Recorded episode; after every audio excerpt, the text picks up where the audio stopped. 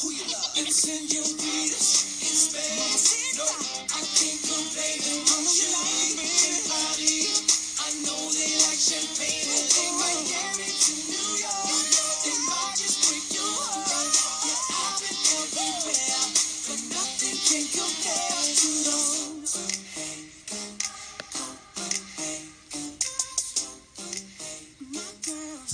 各位听友，大家好，呃，欢迎继续收听阿曼达的节目《世界在你耳边》。那今天我们来聊哪儿呢？哎，这个大冬天的哈，我们聊一个更冷的地儿，更纯粹。我们聊丹麦啊。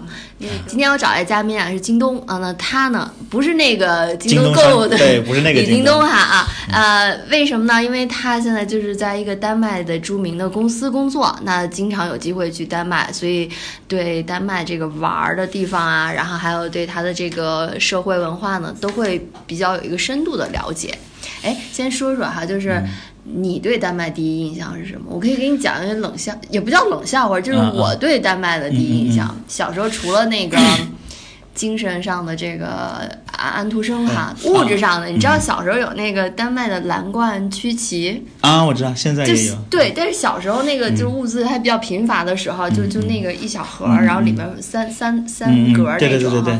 然后就是哎呀特奢侈，小时候买的那个觉得，然后回去跟我姥姥姥就是炫耀，我说姥姥这是丹麦的，然后我姥姥说啊丹麦的不整卖，丹麦的 啊。但我觉得小时候真的很喜欢啊，我觉得那真的是确实很好吃，它也确实很好吃。你要说 high quality 吧，整个丹麦的所有东西质量都很高。就想到这，我都觉得小时候真的是富养大的，那时候就就真的没有什么进口产品，就这么一个丹麦。那么那么早就有了。因为好像丹麦八几年哦，那真的挺早，而且没有盒的，就只有那么一个小，像现在那个呃，拿趣多多那样的一一个里边有个塑料盒，然后油纸，然后放三个，然后每个造型还不一样。哦，现在也有。现在因为其实因为其实丹麦除了饼干之外，它那个就是你知道，全世界面包种类最多的就在丹麦，就是它有各种面包，黑面包、白面包，有酸的，有苦的，有硬的。那你觉得最好吃的是什么？我们不是有一种那个卷儿，还叫丹麦卷儿，对不对？啥叫丹麦卷儿？没在丹麦没有看过丹麦卷儿。它它酒店早餐上面不都有吗？就那个好像是呃。不是圆的，是那个长条的吧？那在丹麦那种在丹麦没有，没有。它 那种就是，其实，在丹麦，我个人特别喜欢那种就是黑面包，它那种发酵，它有些偏酸。嗯。然后呢，它也不是那么松软那种，它特别有嚼劲儿。然后那种黑黑的，然后磨牙嘛。嗯，它上面你再放上，就是因为那个在丹麦的各种酒店里面早餐都会有，然后你就拿那个上面铺点 cheese 呀，再铺点就是自己搞的，就特别有嚼劲。但很多人不喜欢吃，就是很多中国人不太欢吃。对，一是偏酸，第二它有点硬，但我是个人很喜欢吃，特别有嚼，特别有那种麦子发酵的那种味道，你知道吧？麦子是不是有点像啤酒的那种香味儿啊？它比那个还要酸一点儿。哇！对，就它那个饼，就是面包种类太多了。然后说到这儿，你知道其实就为什么？因为其实丹麦特别有名的一个食物叫 Open Sandwich，开放三明治，其实就是一面包面包片儿上面加各种东西。各种东西啊，对，一会儿说吃的部分可以说，那他们有个专门就好好多餐厅都是专以那种 open sandwich 出名的。嗯嗯，哎，那就接着聊呗，就是说到吃了嘛，不是吗？就是刚才我们也聊了哈，就是大家说这个北欧可能没有什么美食，丹麦美对美食荒原，荒原。但是其实就是大家如果比较在意这种流行时尚哈，其实这个比如说分子料理啦，然后那个米其林餐厅啦，其实。世上最牛的一个米其林餐厅就是在丹麦，对不对？对，呃，那不那是排名比较早的，就是在应该是一二年左右的那个时候，就那个那个餐厅叫 Noma，就现在也能查得到，它是全球最佳餐厅，它。呃，就是盘踞了好几年，米其林三星吗？但它不是，它是二星。二星，但它即使是二星，它被评为最佳餐厅。其实这呃，当然米其林标准不太一样哈。嗯。然后那家餐厅就以它为代表，其实丹麦很多，就其实我也是跟丹麦的，呃，它的整个社会的文化底蕴有关系。首先，丹麦也是个特别，你说到丹麦，其实除了高质量之外，其实丹麦很多。呃，创意产业是非常发达的，包括设计方面等等。乐高，对，乐高，乐高是跟我们公司就是齐齐名那个丹麦最大两家公司吧。国家品牌代言人。对对对，我们是丹麦第一大国企，他们是第二大吧那种。然后像像，所以它所有的这种特别有名的餐厅都是基于它一个设计的理念。你比如说 Noma 的那个餐厅，嗯，它其实呃分子料理是因为他那个厨师长就是他那个。他那个创始人，他个人在研究这个东西，他是所有的食材，就是他就是，嗯、没有菜单儿，你当天去什么，就是他采到什么吃什么。啊，而且比如说，他那最最常用的的呃食材是蚂蚁。不是你去的时候吃到什么了？我去的时候没有开门，因为它中间有几年是没有开门的。哦，那个很任性的那个餐厅，那个餐厅老板是他可能他他经常有在全球各地开那种快闪店，你知道吧？OK，就比如在澳大利亚开开一两个月，在那儿开一两个月，因为他是那种说，我就是在当地就地取材，然后我拿到什么就吃什么，然后都是那种特别，你会觉得特别。永远都特别新鲜，你知道吗？就是我指新鲜，一个是就是让让让你觉得这个这个东西很就是哦食物本身的新新鲜，另外一个是理念也很理念也很新鲜。OK 所以他现在全球各地开快闪店，哦然后但是呢所以你去那两年，他在全球快闪了是吗？对，他他已经在好一四年之后就已经不怎么在丹麦开了，但是。呃，因为这个这个当时引起了一个一个风潮吧，很多现在丹麦比较有名的也相对大众化的餐厅都打着曾曾经是 Noma 的，就是餐厅的厨师，你知学？徒啊，就等于像他培养了一个黄埔军校，对对对对对，然后就说就说到那个，比如说我之前去了一个，也是他是在丹麦哥本哈根郊区的一个地方，就你要又转火车又转公交，然后到了一个地儿，那地儿在个院子里面，然后那个他就是那种那也要提前预定、提前预约，然后他的食材是方圆五公里之内采的，而且所有食材都是特别新鲜，它是 season 的 menu，就是季一季一季的菜单，然后呢是那你就说说馋馋我们听友得了，就是你听着又坐火车又换，估计大家可能没有那个决心过去。我跟你讲，绝对比你从那个石景山到那个三元桥要近。好吧，它因为它不堵呀。然后当时我印象比较深刻的是它的那个甜点，是那个你也不知道是拿什么做的哈，就是黑紫黑紫的，然后吃的酸酸甜甜的，特别 fresh，就特别新鲜。嗯上面再搭两条那个像豆苗那种东西哈，就是就是就 你就道理。而且它会让你觉得，嗯，就是就是吃的不会撑，每辆每个样子都不大。嗯，然后特别有意思是谈到这里特有意思，你知道丹麦人就经常是，其实丹麦呃很健康，对吧？他们经常比如说像我们比较爱吃肉的人，你比如说无肉不欢，在他们那儿吃两口肉，他就会觉得啊肠胃负担太大了，吃不下去了得。去骑自行车了是吧 他们就是他们都是就是特别多样化，他们吃的都不多。？OK，所以说整个是那个地方就是人吃的也不多，然后胖子也不多，就是你想到丹麦人都是那种北欧人都是对对对，嗯都是那种就是就是金黄的头发，黄还有偏白那种特别好看那种浅黄浅金黄色，都是大蓝眼睛，然后身材都是那种。你说的好像从一个模特国走出来的似的，嗯真的是那样，我在那儿就真的是完全就全程是仰着头看人家。你知道，在我们丹麦办公室里面，就是就是你真的是你随便走过一个人就觉得特好看，你就是嗯挺要命的，反正挺这个就就说就说到饮食不，我觉得可能是因为你们是一个做健康的公司，所以挑的时候呢，就身材不好的估计也都就 剔除了。哎，你这么一说，我回想一下，其实但是呃可能也有原因，也有关系吧。是是啊就总之是他们那儿饮食就是都是以不是以吃撑为主，就每一袋都是。嗯都是就是点到为止，无论是 open 三，就它那开放三明治也是，就是就这么就我手掌这么大一小块儿，嗯，然后上面就是但铺的很满，你知道吗？就是那种又有各种，比如说有虾，又有虾呀，然后各种组合起来非常丰富。那这个可以让你自己挑，对吗？就是对，放它也是有一个很大的 menu，它不哦是让你，就是你比如你挑是挑虾的呀，还是挑嗯。牛果的呀，还是挑什么的，然后呢，就是你在那个 menu 里面挑嘛，然后那个他就给你上来就是特别好看，就长得也特别美的 Open Sandwich。那这 Open Sandwich 就是像你说的，它是有一个比较有名的连锁店吗？还是你在很多这小种咖啡餐厅店都可以点是吗？在很多很多店里，就街边的店也有，不过丹麦的店是那种，它就是除了就是大家在就是常去的旅游景点儿的餐厅，那个其实我觉得没没有什么好吃的，坦白讲，你要去他们街区，就是街区里面那种，嗯，就是小都是小店，你看着门牌儿都不大。然后呢，你就一进去，基本上都还不错。嗯，啊，只要不要在什么所谓的走街，或者是就那一片游客区的话，就都会不是有很多好吃就就的餐厅。离小人鱼远一点就好了？离小美人鱼，离小美人鱼远一点儿，离那个走街远一点儿。走街是什么？就也是一个走街是集中的商业区嘛。对，它是商业区，它因为其实很多人就是不是购物嘛，然后基本上很多大的品牌，但是就是整个一条就是其实它源于整个欧洲的广场式的设计嘛，然后它整个它就是原来很老的一个广场，然后现在就是变成了那个。那个一条商业街，白天商业街，晚上就是酒吧街。啊。我跟你说，白天的走街跟晚上走街完全不一样，而且是你要去的话，是白天都是游客购物，因为我个人不爱购物，但你要去晚上的话，你就看完全就是没有游客了，全都是当地人，然后那种、哦。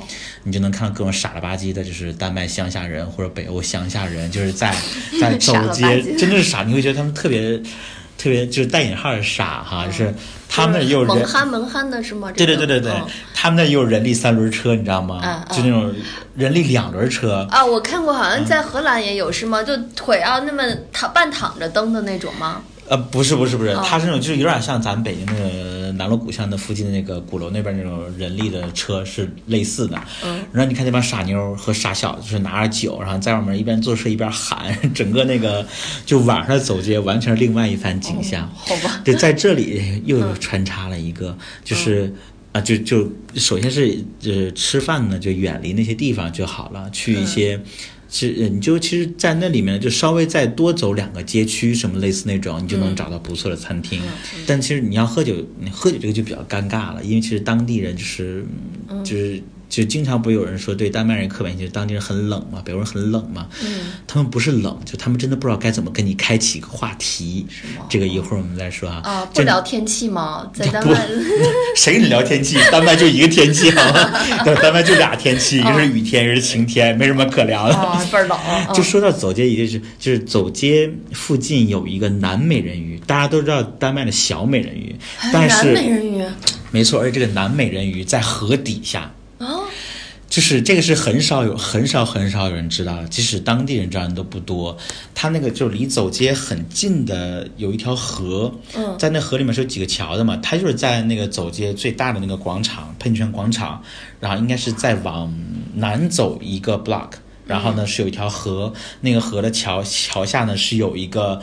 他不是，其实不是男人，是一个男的，一个男性雕塑，带着两个小孩儿，是有个传说的，就是说他们是当年妈妈变成美人鱼之后，这个男的丈夫就带着两个小孩儿，就在那儿守望他妈妈回来。我怎么感觉是丹麦版的牛郎和织女呢？那哎对牛郎是吧？带俩孩子。对对，哎，你怎么知道这个名字？当然是我们开玩笑起的，但是他在河底下，嗯，因为其实很多人经过那里不会知道河底下还会有雕塑的。那那不是都已经被淹被水盖住了吗？但就是很清澈，它首先河就不深，哦所以就不会有人往那儿留意。然后，但是他觉得就有这个雕塑，所以这个其实大家去看了之后，可以就是比较小众，可以用来那个就是用来就是显示自己看到了不一样的丹麦景色那个地方。哦就是一家子，就是美人鱼的老公。对对对，所以 所以所以叫南美人鱼。但后来也有人另外一个版本是说这是一个 gay couple 中的一个，然后在 等着他的在等着他的 gay partner。还带着俩小孩儿等给对对。对对，这一会儿说到丹麦的人文，因为我去了其他几个北欧国家，几个北欧国家都比较类似，但我觉得丹麦真的是一个特别，就真的是人人平等的一个地方，就是真的把平等关，他不是去谈平等。而是说，他们就从来不觉得会应该有歧视这件事儿。刚才讲的吃，然后你说这个身材保持的这么好，然后刚才我们也聊到了他是热爱运动哈，然后比如说在丹麦没有什么人开车，都是那个穿着西服骑自行车，是不是？开始对这个 style 也不是很习惯，后来觉得还挺帅的。对，这面其实要讲的就是在丹麦，你走路的时候，你不是要看汽车，就不是要注意汽来往的汽车，你要注意来往的自行车。它也是单独辟出一个自行车道，单独有个自行车道，而且它那儿自行就是人一定要让自行车，包括车也要要让自行车的，因为它的车车速非常快。嗯嗯嗯然后呢，就是就是你，而你我记得在荷兰也是那样，就对对对，它标的也很清楚那条道。嗯然后呢，就是主要其实是主要是在市中心吧，因为市中心就是老城区嘛，你也没有那么宽的马路，所以张帝主要是靠骑自行车。我记得有一次嗯开一个那个峰会的时候，丹麦市长嘛，嗯去来谈他们就是丹麦的健康的问题的时候，他们都是骑自行车上下班儿，嗯包括我们公司的高管都是，就是你看着他就骑着自行车，嗯穿着西装革履，腿又长。我跟你讲，我们我们的高嗯管是，那腿就两米，你知道吗？你就看那个照片里面全是腿了，然后穿着就是就是特别真的特别 decent 的西装，嗯然后后面背着一个运动包，戴着自行车帽，骑着就上班了。嗯然后下了班之后，他可能跑就会跑，脱了西装，拿里面穿的运动服就跑步跑回家。就是他们是真是这种是特别，嗯就是把这种健康的生活方式，就是就真的很日常的生活化。嗯然后还有那种人呢，比如说像我们能看到有在海边的公司什么，因为他那个哥本哈根不是都靠海吗？嗯，在海边公司，你动不动就看着一个人开着车，车上面放着那个就是独独独就是单个一个人的皮划艇，嗯划着划着就走了。啊啊，然后你还能看着有的人就也是在那游泳，后面也是背那种防水包，游到岸上，夸擦一擦，换上衣服回家了。啊就是他，就是这就是我下班去个健身房那意思，哎就河里游一圈人回家。人家就直接就是从从公司下海，然后游游游游游过海，再游上岸回到家，人家是游着泳回家的那种，啊真的是有那种地方。就是上下班，其实我是那个上下班靠游泳，上下班靠游泳，而且那车，你说车速快，那嗯你要是像这个 OFO 这种啊，那嘎噔嘎噔骑，就是你可能会被旁边的车有鄙视吧。哦对而且你知道，我觉得其实丹麦有一次我发现，就是哥本哈根也有那种嗯共享单车，哦他那种共享单车，政府弄的那种？对对对，但他那共享单车呢，就是就我真没法骑，腿太短了，你知道那车特别车座大，不能调吗？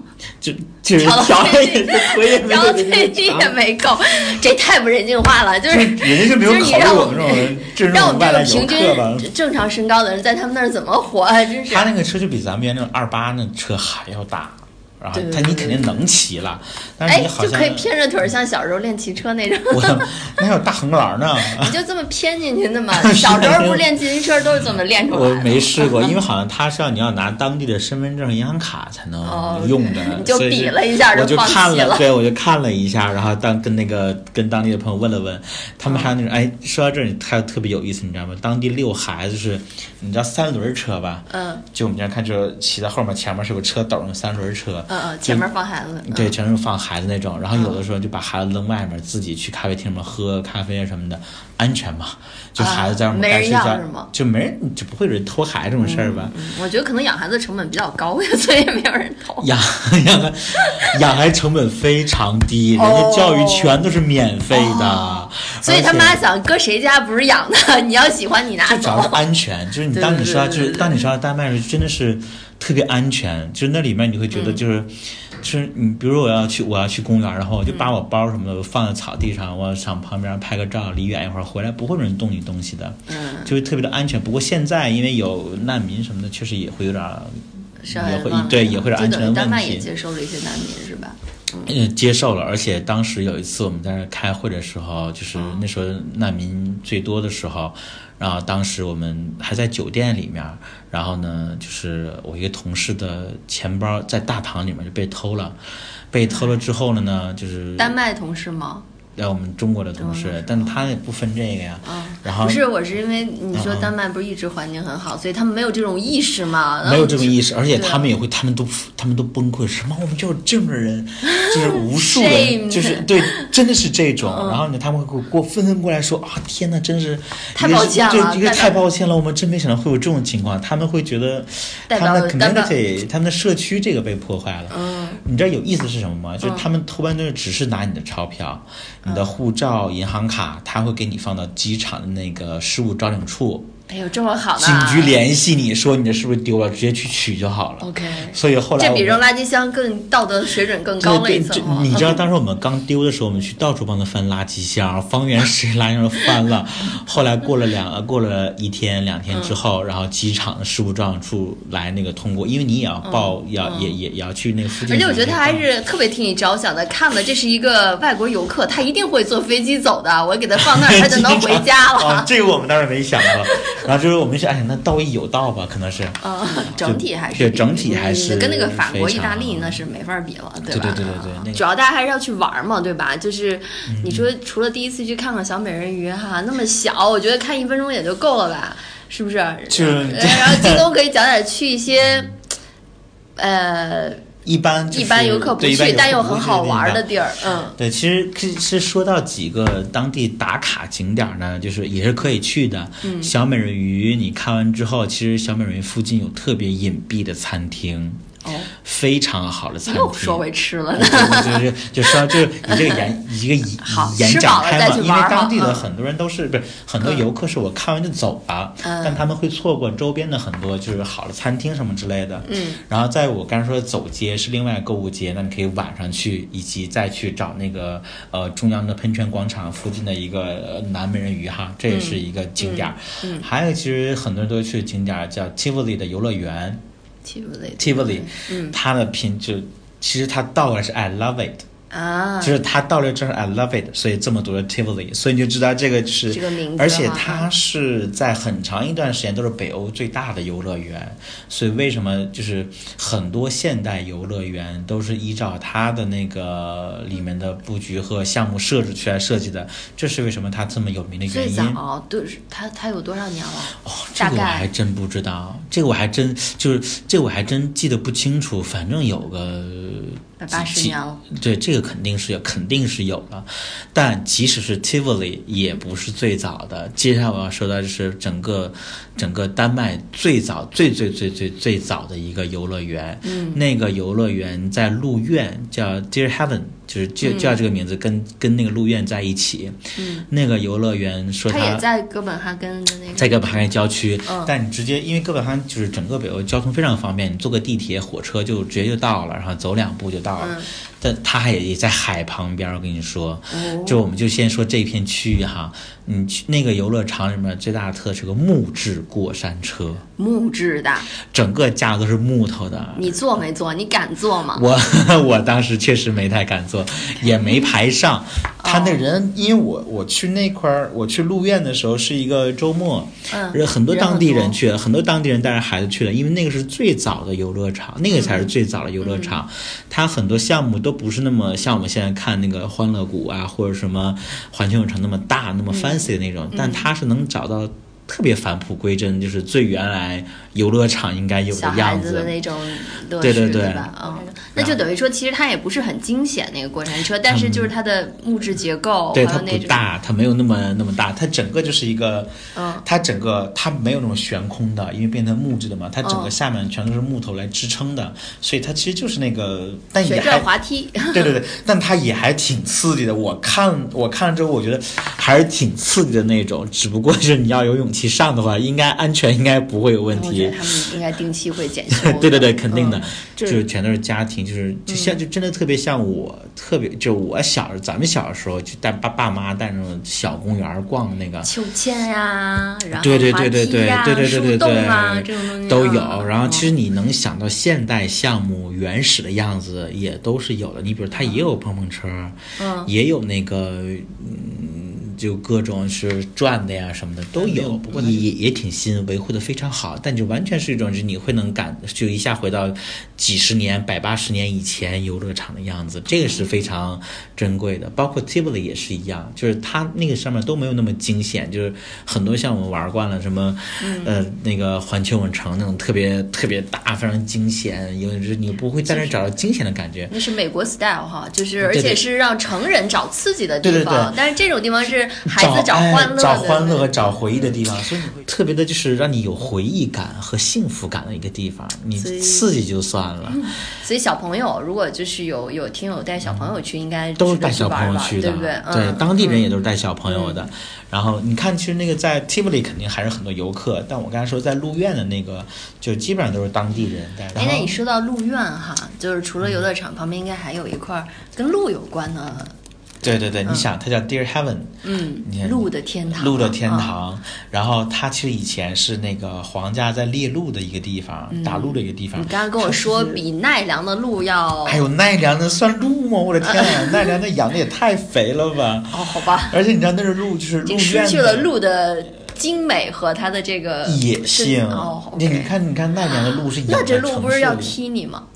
没有，鹿是见你跑的。哦，好吧，就是你知道，就是它整个路面非常大，它像一个自然公园儿，里面也不是那么容易，就是你全都逛完的。所以当地呢，就是这路面里面，你要找到那个入口处呢，你可以租马，嗯，你还可以租车、自行车，但是租马会比较方便，因为很多上坡的路你自行车真是骑不上去，而且很多小路的话，你还真的靠马，而且那个马真不像咱们在云南，就是国那些地方看着就是就是全都是油，就是那种小矮的马，它的马真是高头大马，就可能是跟人当地人腿长也有关系，你知道吗？必须得是两米那个才能登上去那种，腿长两米。对，就是就就带就就真的不是那种，就真的还挺高的，很就是很漂亮。就是你说骑上有一种黑马王子或者真的是，我刚进去看的一个人，就是也是特别有气质的一个中年男性，然后身材也非常的 fit，然后长得也很帅，然后骑着一匹黑色马，当还带着是，你知道带就带那个马，看着真像不像，我以为哎我是有钱人。被掰弯了吗？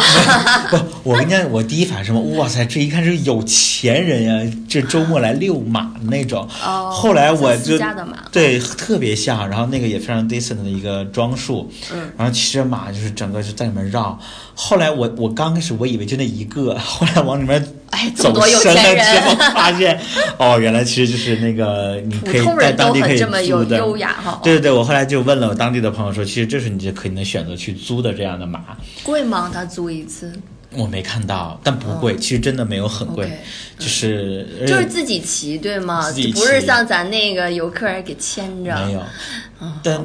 当时我看了另外一个，就我看了第二个，就是一个中年的大姐，嗯一个一个外国大姐，嗯。然后她就她也没戴安全帽，自己很紧张的在那骑，但那那部马还挺，就是当然我没骑，我我哦。不知道哈，我没有发言权，但我看了过，她虽然有点小紧张，那个阿姨，嗯。那个大姐，但是骑的也是一边很紧张，一边跟我打招呼，然后那个一边是紧张 紧张的就过去了。哎，，好有礼貌，还是一是给你匹打招呼。是因为在里面看不到人呀。就他们真是，我觉得他的意思是你你给给就 help me 牵一是吗对对对，我要下来。对，然后那个 走得很慢，嗯，然后就是你要是骑着马去追鹿就不一样了。你知道鹿苑其实最有名的一哦个、一个有意思项目是什么？就是去找鹿。它不像在奈良是，就是你要就是你鹿追你对，嗯鹿追你要要吃的养那么肥，那儿你要去找鹿，所以你要在那儿就在那儿乐趣就是说你要么骑着马，要么你就徒步，要么骑车去找鹿在哪儿。然后鹿是很，它那鹿很敏感，就是你要看附近有人去的话，我当时发现一丛鹿哈，大概有五六头的那种。嗯。然后我去那附近，就我靠近他们一点儿是很难的。嗯。他们很警觉，然后长得也比较瘦，不像是那个奈良的那种。然后他就。看着你，然后我就不动，嗯就慢慢蹭过去。但是你但凡离他有一点近了之后，他就立刻就跑开了。所以就特别有意思，就是鹿苑特别有意思，你去到处去找它，然后去拍它。那等于说他吃什么呢？就其实他当地的草草啊，因为它就是他不指望着有人去喂不它，对不对？它不会让你靠近的。哇塞，好高傲的鹿啊！它就是就是就特别自然的原生态。其实你要说你要去丹麦或去哥本哈根去玩什么，人文是一部分，但它最最棒的真的自然景观，而且它就都都在海边嘛，就是你从路苑出来之后，你走两步，因为你我当时要要要坐是巴是巴士，呃，我去坐巴士的过程旁边就是海。嗯，然后我当时就是被这个海边也吸引了一下，去走了走，然后就发现那儿也很美。就是那边就是说很多人在那儿就是沙滩上，那个沙滩也是很白很细的沙子，你知道吗？嗯，也都当地人在那儿晒太阳啊、野餐呀、干嘛的。我就当我就当时是自己就脱了鞋、脱了袜子，走走了走，然后在一个在一个那个延伸到海里面的一个类似于小小小长廊一样。就像上面小小躺椅趴了一会儿，听了听海风，晒了晒太阳，嗯，特别舒适。所以其实如果是不是那么满的行程的话，特别建议有那么两天去感受哥本哈根的自然。那今天这期节目时间差不多了哈，但是丹麦呢，我们还没有聊尽兴。下一期我们继续跟京东一起聊丹麦，呃，去看一看丹麦人这个可爱的性格哈，还有他们的这个社会人文精神。呃，再去打卡一下所谓丹麦的七九八艺术网红地路易斯安那。那我们下期节目再见。